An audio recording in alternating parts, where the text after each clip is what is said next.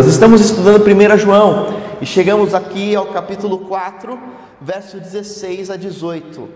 1 João capítulo 4, verso 16, e o tema, então, expositivo temático, o tema dessa exposição é amor versus medo. Amor versus medo.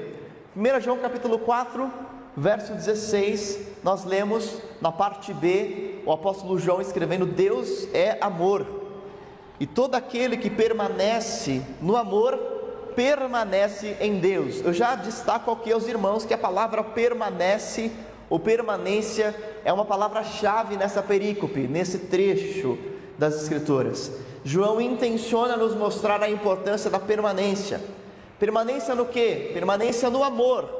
Ele revela que Deus é amor e quem permanece no amor permanece em Deus.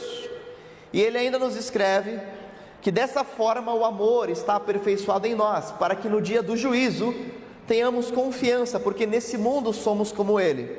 No amor não há medo, ao contrário, o perfeito amor expulsa o medo, porque o medo supõe castigo, e aquele que tem medo não está aperfeiçoado no amor. Aí o apóstolo João ele trata do assunto permanência no amor para tratar de um outro assunto que aparentemente é desconexo, que é o juízo e o medo do juízo.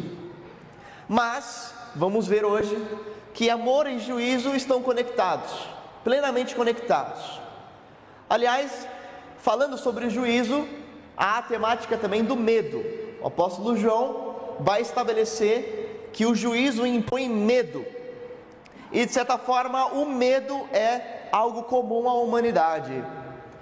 Quando nós temos medo ou agimos com medo, ou somos movidos pelo medo, na verdade, isso nos paralisa. O medo nos impede de continuar, de prosseguir, de ousar, de fazer, de decidir.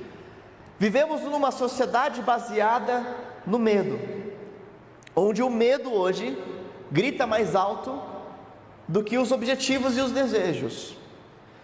Uma sociedade movida pelo medo se torna irracional, porque o medo nos tira da luz da racionalidade. O medo nos faz agir pelos impulsos, impulso de autoproteção, impulso de segurança, impulso de acomodação. O medo precisa ser vencido e combatido à luz da palavra de Deus porque o medo tem o terrível poder de nos paralisar. E uma pessoa espiritualmente paralisada pelo medo não consegue viver todo o seu potencial para a glória de Deus, conforme o direcionamento das Escrituras.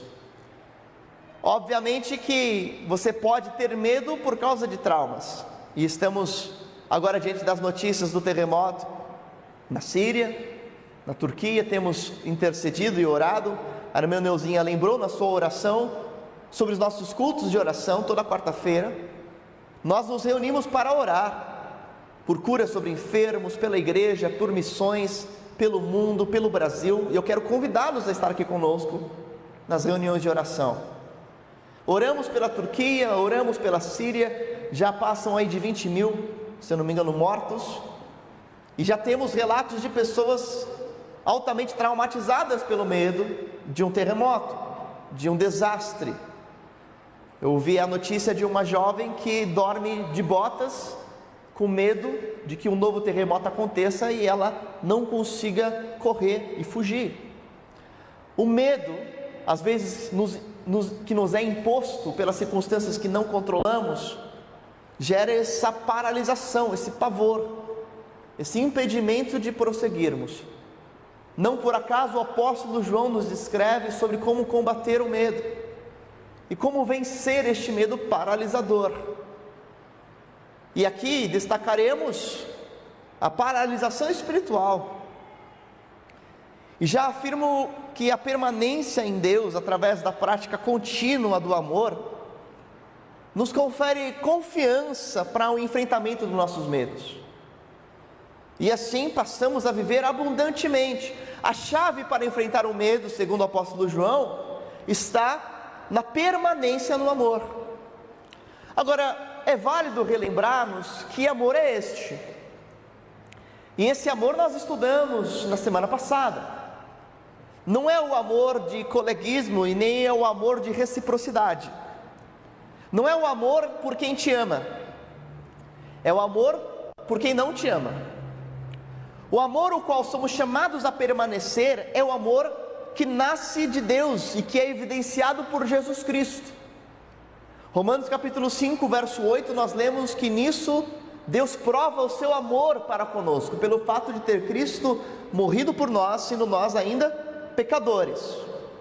Deus nos amou sendo nós inimigos dele, pecadores, distantes dele. Deus não amou seus amigos ou quem lhe fazia bem, Deus amou seus inimigos, incluindo a todos nós. E a outra característica deste amor, que é o amor por quem não te quer bem, é o amor que toma iniciativa, porque não espera o outro te amar para amar. É o amor que vai até o encontro e que não está sempre preso e cativo pelo ciclo da mágoa, ele vai até o outro e busca demonstrar atitudes práticas de cuidado, de amor, de consideração. E entendemos também na, no, no nosso último mensagem, no último domingo, que um caminho prático para amar quem não me ama é fazer o exercício de empatia, como Jesus fez na cruz. Entender por que faz o que faz, como ele pensa, quais são as considerações, qual é a história, qual é o contexto, qual a personalidade, quais as vivências, as limitações, entrar no mundo do outro e fazer como Jesus fez: Pai, perdoa-lhes porque eu sei que eles não sabem o que fazem. Jesus sabia quem era, de onde vinha e para onde estava indo, sabia que era filho de Deus, que todo o poder lhe tinha sido dado, toda a autoridade, que estava voltando para o Pai, Jesus sabia que ressuscitaria, mas ele sabia que os outros não sabiam sobre filiação, sobre amor, sobre paternidade, sobre Cristo, sobre considerações acerca de Deus. Fazer esse exercício sobre o outro nos habilita para amar. Veja que este amor e é a permanência nesse tipo de amor que nos traz confiança para vencer os medos. Mas que medos? E a que medo o apóstolo João se refere aqui? Qual é o caminho para vencer os medos, mas quais são os medos? Bom, para entender esses medos, eu preciso trabalhar melhor algumas posturas cabíveis aos nascidos de Deus, e estabelecer aqui a nossa base da primeira postura, que é a permanência no amor. Se eu não estabelecer esta base, eu não vou entender como vencer o medo e nem qual é o medo que eu tenho que vencer. Bom, nós lemos no verso 16: todo aquele que permanece no amor permanece em Deus. Eu contei dos versos 13 ao 16, quantas vezes a palavra permanece aparece na minha versão, pelo menos cinco vezes. Você vai ler aí: permanece, permanece, permanece, permanece. Existe uma intenção do apóstolo João aqui, existe uma ênfase do apóstolo João em nos mostrar a importância da permanência Sabe por quê? Porque a vida cristã não tem a ver com começar bem, mas com permanecer até o final. A salvação não tem a ver com quem toma uma decisão, mas sim com aquele que persevera até o fim. Essa, inclusive, é a temática do apóstolo João ao escrever Apocalipse. Muitos de nós entendem que Apocalipse é um livro de futurologia que tem como propósito nos escrever o futuro. Não, Apocalipse não tem esse propósito. Apocalipse tem como propósito nos inspirar a perseverar diante das lutas, diante das perseguições, diante das aflições que virão, diante das tribulações que sobrevirão à igreja. O apóstolo João está nos escrevendo para que saibamos do que há de vir, a fim de que perseveremos firmes na fé em Jesus Cristo até o martírio, se nos for necessário. E essa é a intenção de João, mostrar que a verdade se torna explícita pela permanência, pela perseverança. E essa perseverança é o que nos faz sermos mais parecidos com a imagem de Deus, porque Deus é amor. Faço um parênteses aqui para dizer que João aqui nos mostra teologicamente como que nós conseguimos restaurar a imagem de Deus, uma vez que somos pecadores. Fomos criados segundo a sua imagem e semelhança, mas sabemos que o pecado ofusca essa expressão da imagem de Deus. Teologicamente, Deus, ao estudarmos o ser de Deus, compreendemos que ele tem atributos incomunicáveis e comunicáveis.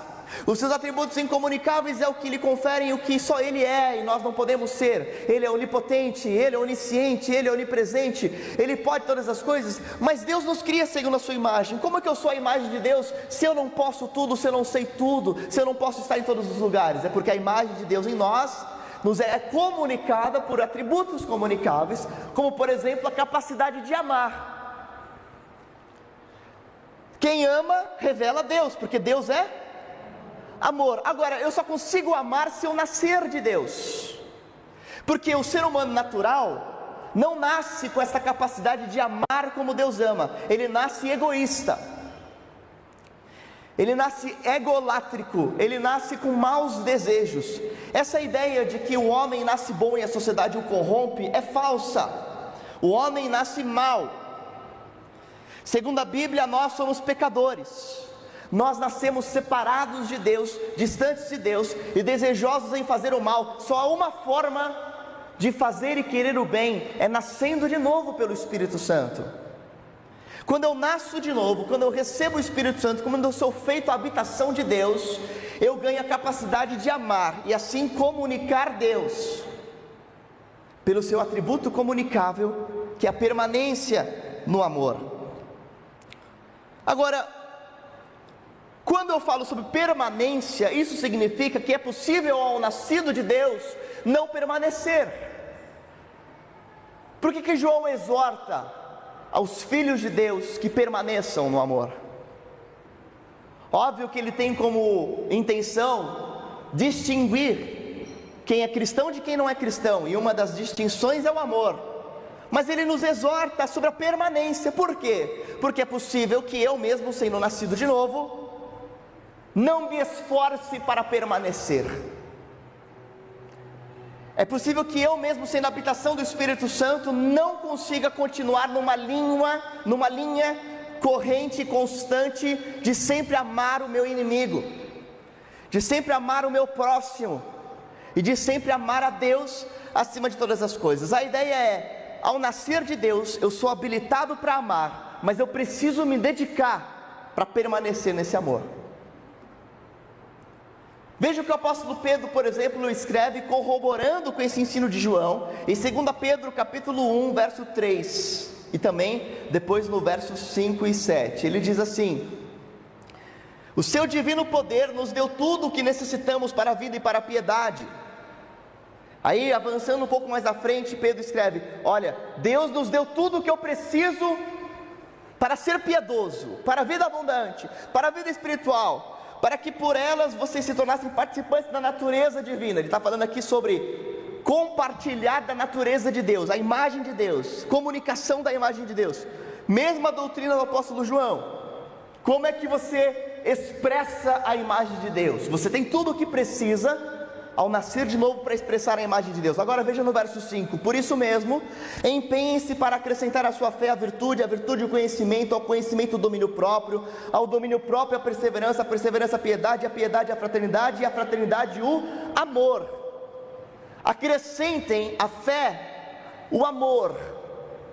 Porque se essas coisas, ele diz, estiverem crescendo em vós, vocês vão impedir que sejam inoperantes naquele dia final como aqueles que se esquecem da purificação dos seus antigos pecados.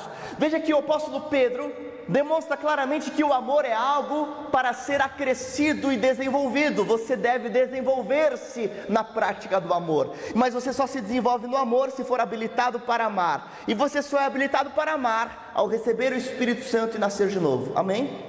Estamos juntos?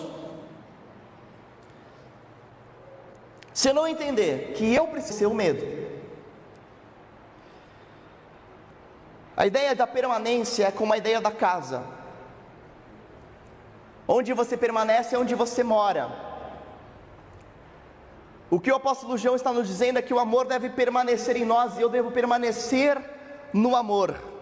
Aqueles que permanecem no amor é o que permanece em Deus, porque Deus é a casa deles. Qual é a ideia?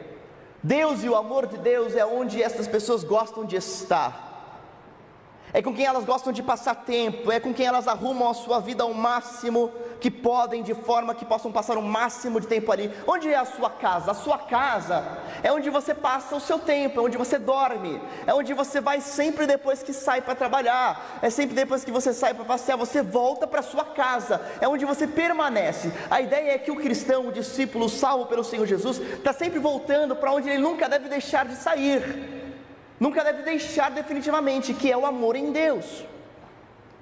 Como eu trago o meu corpo físico de volta para casa em que eu habito, também os cristãos de João trazem a sua mente e o seu coração sempre de volta para Deus. Nesse sentido, é necessário voltarmos para casa todos os dias. Todos os dias sermos renovados no amor a Deus, a nossa permanência, porque o mundo, a sociedade, as questões, as demandas querem nos afastar desse amor a Deus, querem nos afastar desse amor ao próximo. Ontem o pastor Gerson perguntou no encontro de casais assim: quantos você acham que são os casais que oram juntos em casa? Quantos por cento dos casais da nossa igreja oram juntos? Quem acha que é 50%? Aí alguns levantaram a mão. Mas quem acha que é menos de 70%, alguns outros levantaram a mão. E se eu disser para vocês que 10% apenas dos casais oram juntos em casa? 10%. E eu fiquei pensando assim: como é que só 10% daqueles que se dizem cristãos, que frequentam uma igreja, de fato oram juntos em casa?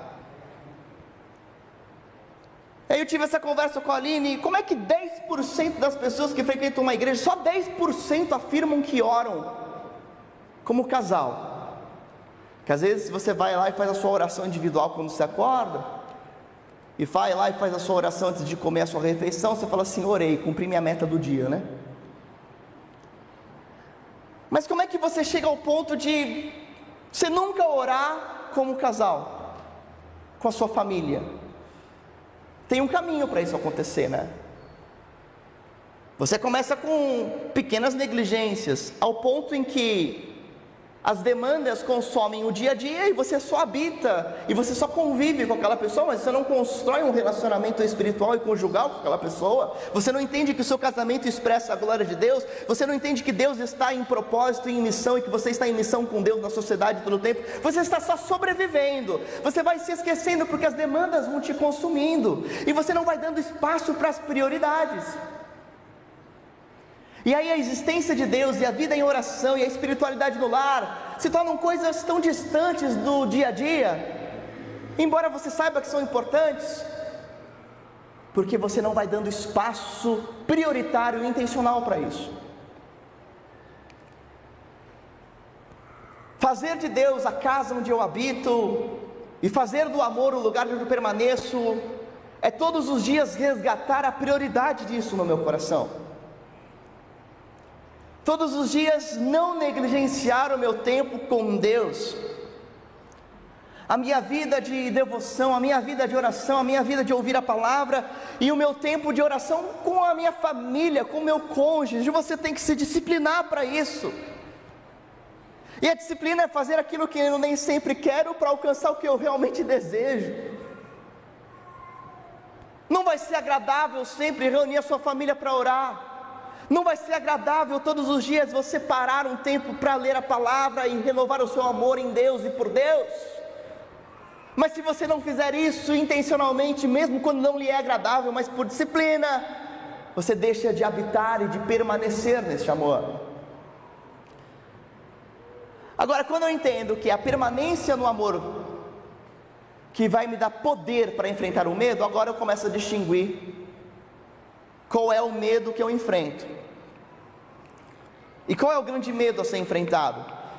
Conta qual tipo de temor que Deus nos qualifica a vencer. Eu citei alguns medos traumáticos aqui no início dessa mensagem.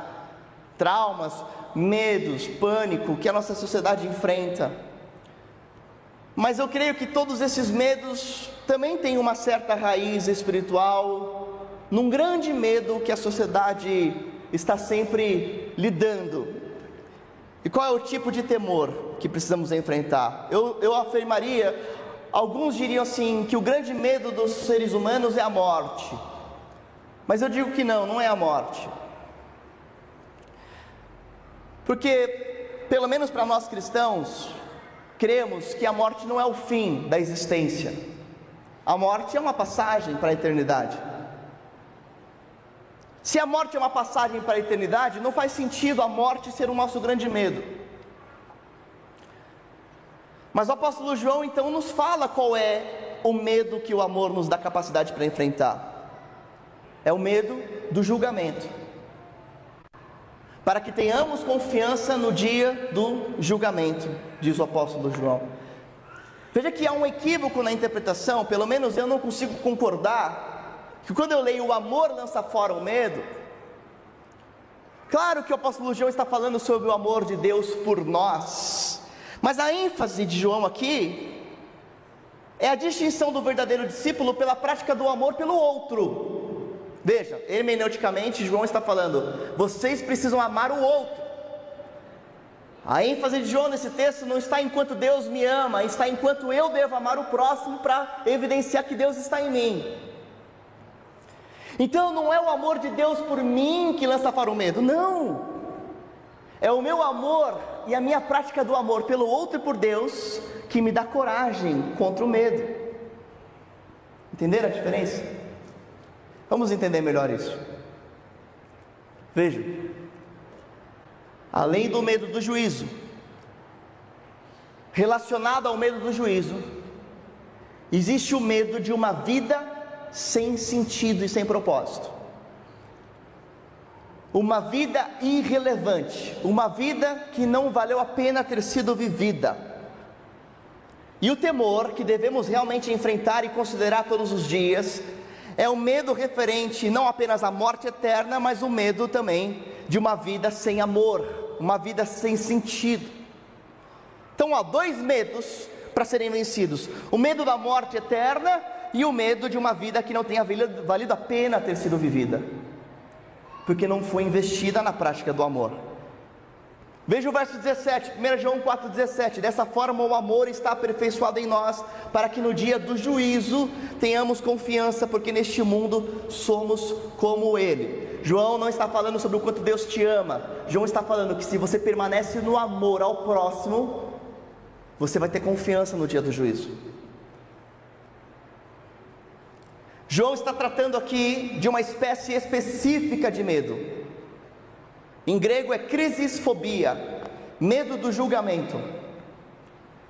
E nesse sentido, quem sente medo normalmente tem algo no passado que o assombra, algo no presente que o perturba, ou algo em seu futuro que o faz sentir-se ameaçado. Veja que o medo do julgamento interfere no passado, no presente e no futuro.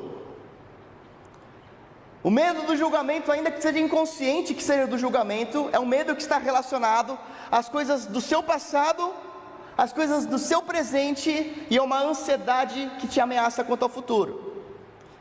Para isso é preciso reconstruir rapidamente com os irmãos uma doutrina bíblica fundamental, que, como uma igreja bíblica e ortodoxa, cremos que é a doutrina do julgamento final. Veja, a doutrina do julgamento é algo explícito e pouco falado ou pouco ensinado. Mas nós lemos, por exemplo, 2 Coríntios capítulo 5, verso 10, que todos nós devemos comparecer perante o tribunal de Cristo, todos nós. Não é só os ímpios, não é só os não salvos, mas o apóstolo Paulo inclui, inclui a todos, inclusive aos coríntios, a quem ele estava escrevendo, pessoas salvas. E ele diz: Todos nós vamos comparecer perante o tribunal. E ele diz que cada um vai receber de acordo com as suas obras praticadas, quer elas sejam boas ou quer sejam más. Em Romanos capítulo 14, verso 10, nós lemos por que, que você julga o seu irmão e por que despreza o seu irmão? Porque todos compareceremos diante do tribunal de Deus. Mais uma vez, o apóstolo Paulo fala que todos nós vamos estar, os irmãos, os que amam e são salvos por Jesus, todos nós vamos estar perante o tribunal. Agora eu quero fazer um destaque para os irmãos que não devemos interpretar essa ideia da, do comparecimento perante o tribunal como algo figurativo ou como algo alegórico, mas entendo pessoalmente, e eu quero entendo que os irmãos devem crer assim, que a palavra de Deus nos mostra o tribunal como algo real, literal. Atos capítulo 17, verso 31, pois estabeleceu um dia em que há de julgar o mundo com justiça, por meio do homem que designou. Em Apocalipse capítulo 20, verso 12, vemos mais uma vez a imagem e a ideia do tribunal e do julgamento. E cada um vai ser julgado conforme as suas viabilidades. Lucas capítulo 12, verso 47 a 48, Jesus diz que a quem muito foi dado, muito será cobrado. É a quem muito foi confiado, muito mais será pedido. Jesus alerta sobre isso num contexto em que ele fala aos fariseus que tanto conheciam sobre a lei, mas pouco praticavam. E ele fala assim: ó, haverá menor juízo sobre Sodoma e Gomorra do que sobre vocês, porque quem mais foi dado, mais será cobrado. Então Jesus fala que haverá um julgamento diferente conforme as possibilidades, viabilidades e conhecimento de cada um, inclusive sobre os cristãos e sobre a igreja. E há tantos outros versos que vão corroborar com essa ideia. O próprio Tiago vai escrever na sua epístola em capítulo 3, verso 1: Meus irmãos, não sejam muitos de vocês mestres, pois nós que ensinamos seremos julgados com maior rigor. Então não queira ser mestre a toda hora, porque quem é mestre vai ser julgado de acordo com quem ensina. O que João então nos escreve é que para enfrentarmos o dia do juízo, sem medo, com coragem, com ousadia, tem um caminho. Sabe qual é o caminho para você chegar no dia do juízo? Esse juízo que todos nós compareceremos, sejam bons, sejam maus, sejam salvos, sejam não salvos, para você estar diante desse dia do juízo sem medo, sem temor, você deve permanecer na prática do diga amor. Que amor? Amor ao seu inimigo. Amor ao próximo, e o próximo não é quem está perto. Na parábola do, do samaritano a gente vê isso. O próximo é quem te odeia. Porque a falta de diligência, de permanência, de prática nesse amor é o que deve te gerar o um juízo, deve te gerar temor. É o que deve gerar em você medo, ansiedade, esse mau pressentimento de que a sua vida não está valendo a pena. Esse sentimento de que os teus dias não estão sendo vividos como Deus quer, que todos nós temos. Essa autorreflexão que você chega em determinado momento dos seus dias e da sua vida e você fala assim, você pensa consigo mesmo: será que eu estou fazendo o que eu devia estar fazendo? Será que eu estou vivendo como Deus quer que eu viva? Será que eu estou alcançando o que Deus quer que eu alcance? Será que eu estou cumprindo a vontade de Deus? Como é que eu enfrento esse medo? O medo de que um dia eu vou prestar contas. Se eu estou vivendo diligentemente todos os dias na permanência do amor. No fundo é aquela sensação assim: se eu morresse hoje eu vou estar em paz. É aquela sensação de paz porque todos os seus dias estão sendo aplicados diligentemente, diligentemente com esforço no amor, no amor ao próximo, nascido do amor a Deus. É o que o apóstolo Paulo teve a coragem e a confiança de dizer: completei a corrida, guardei a fé, combati o bom combate. Dentre os velórios que eu fiz aqui na igreja, eu tive um irmão que eu sei que poderia ter dito isso, pelo menos. E literalmente estava escrito isso numa das suas coroas de flores, que era o irmão Rubens Breia. Os irmãos lembram do velório do irmão Rubens Breia? Que foi nosso vice-moderador muitos anos aqui. Combati o bom combate e guardei a fé. Eu quero chegar ao final das minhas, dos meus dias com essa ousadia para dizer isso, porque tem gente que fala isso, mas não vive isso não. Guardei a fé, combati o bom combate, completei a carreira, tenho a convicção de que fiz tudo o que tinha que ter feito. Tenha a convicção de que todos os meus dias eu vivi amando. Amando ao próximo como Deus quer que eu ame, amando a Deus. No fundo, os homens e as mulheres mais felizes em estar nesse mundo são aqueles que estão mais felizes a respeito do mundo por vir. Porque a forma de saber se você está certo no momento, a forma de saber que você está seguindo o caminho certo hoje, é testar como é que você se sente quando se contempla no dia do julgamento. Então vamos fazer um exercício aqui agora. Você morreu. Ou você foi levado para a glória. Chegou o dia. O dia do seu julgamento. E você vai estar diante de Cristo. E Ele vai te julgar. Aí você fala assim: Ah, pastor, eu sou salvo porque Cristo morreu na cruz por mim. Aleluia. Jesus levou os pecados, sim. Mas a palavra de Deus fala sobre um outro julgamento. Não é o julgamento que define onde você estará, porque esse julgamento não é pelos seus méritos, é pelos méritos de Cristo. É o julgamento que define como você entrará. É o julgamento das obras. Agora, considerando esse julgamento, como você se sente diante desse julgamento? Você morreu, você está diante do tribunal, você vai poder olhar nos olhos de Cristo e falar assim: Senhor, eu pequei, mas eu vivi todos os meus dias dedicando-me ao máximo para te amar e amar o meu próximo, Senhor. Eu sei que eu tenho falhas, mas olha, olhando nos teus olhos, Senhor Jesus, e o Senhor olhando para mim, e o Senhor sabendo todas as coisas, e nada podendo ser oculto aos teus olhos, eu tenho confiança, porque eu vivi a minha vida em amor.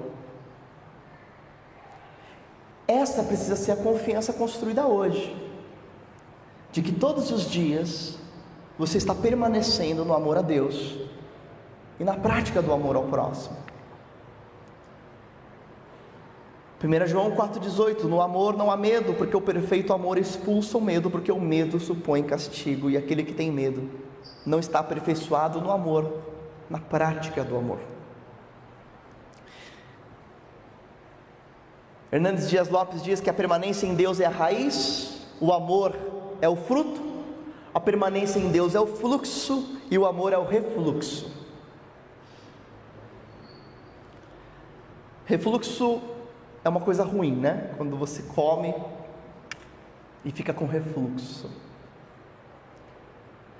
Mas quando você permanece em Deus, não tem como você não amar, a não ser que você não tenha de fato se alimentado de Deus você sempre vai ter o refluxo do amor.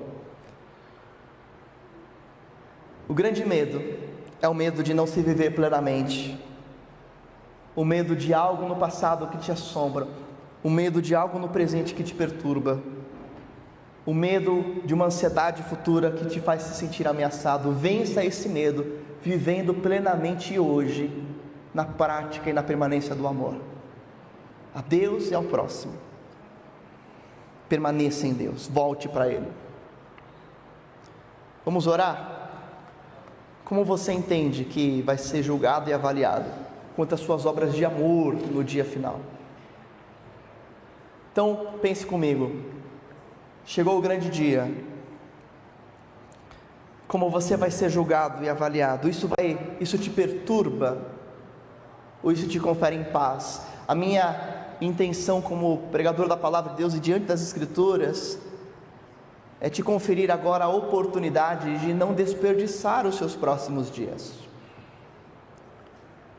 E a partir de hoje você ainda tem tempo de amar. E às vezes amar é perdoar quem te ofendeu, é reconciliar, às vezes amar é tomar a iniciativa, às vezes amar é, fazer o bem de forma prática a quem te fez o mal. Amar começa orando pelos que te perseguem, tendo empatia. Todos os dias você deve orar por quem te magoou, em favor, não para que Deus pese a mão, mas para que Deus abençoe. Então você tem a oportunidade a partir de agora de viver os seus dias como deve viver, para que ao chegar naquele dia você tenha confiança, você tenha segurança, você tenha tranquilidade e paz no seu coração. Não carregue mais esse peso no seu coração. Não carregue não viva com essa insegurança de que você não está vivendo como deveria viver. Passe a partir de hoje a amar integralmente, amar a Deus e amar o seu próximo. Parte disso, comece agora. Senhor Deus, estamos aqui orando a Ti, Pai, reconhecendo que precisamos ser aperfeiçoados na perseverança nesse amor. E naquele dia não queremos, ó Deus, temer. A partir de hoje queremos andar com confiança, porque sabemos que estamos retornando ao amor por Ti e ao amor ao nosso próximo. Por isso, agora, Pai, nós te pedimos, revela-nos as pessoas que devemos amar, ajuda-nos a amar, em nome de Jesus, e nos faz agora praticar de forma perseverante o retorno a este amor. Mostra-nos, ó Pai, as pessoas que agora precisamos perdoar. Mostra-nos ao longo dessa semana as pessoas por quem devemos orar em favor. E dá-nos, ó Pai, uma vida com confiança, porque está sendo vivida de forma íntegra, no amor a Ti todos os dias, sem permitir com que as demandas e a rotina tomem o controle do nosso viver. Pai, em nome de Jesus, nós te suplicamos para que o amor a Ti e o amor ao próximo seja resgatado intencionalmente como prioridade no nosso dia a dia, para que assim tenhamos confiança até aquele dia final. Dá-nos, ó Deus, uma vida sem medos, porque está permanente no teu amor. Oramos em nome de Jesus Cristo, Pai, e para que o Senhor assim seja glorificado em nós. Amém, Jesus. Ame e ame até o fim Ame e ame aqueles que Deus te deu para amar. A gente estava conversando no PGM, terça-feira, sobre amar os inimigos, né? E aí alguém falou assim: Ah, eu, no meu trabalho, eu oro pelos meus inimigos, oro para que Deus os leve embora. oro para que Deus mande para longe. Você tem essa opção de orar, mas se você orar assim, você não vai ser aperfeiçoado no amor, na permanência do amor. Deus te deu pessoas difíceis para amar, para que você tenha certeza de que está andando com confiança diante dele. Amém? Estamos juntos? Então agradeça pelas pessoas difíceis de amar. Falar obrigado, Deus, porque por causa dessa pessoa eu tenho confiança que eu estou em Ti, porque eu estou amando essa pessoa. Amém?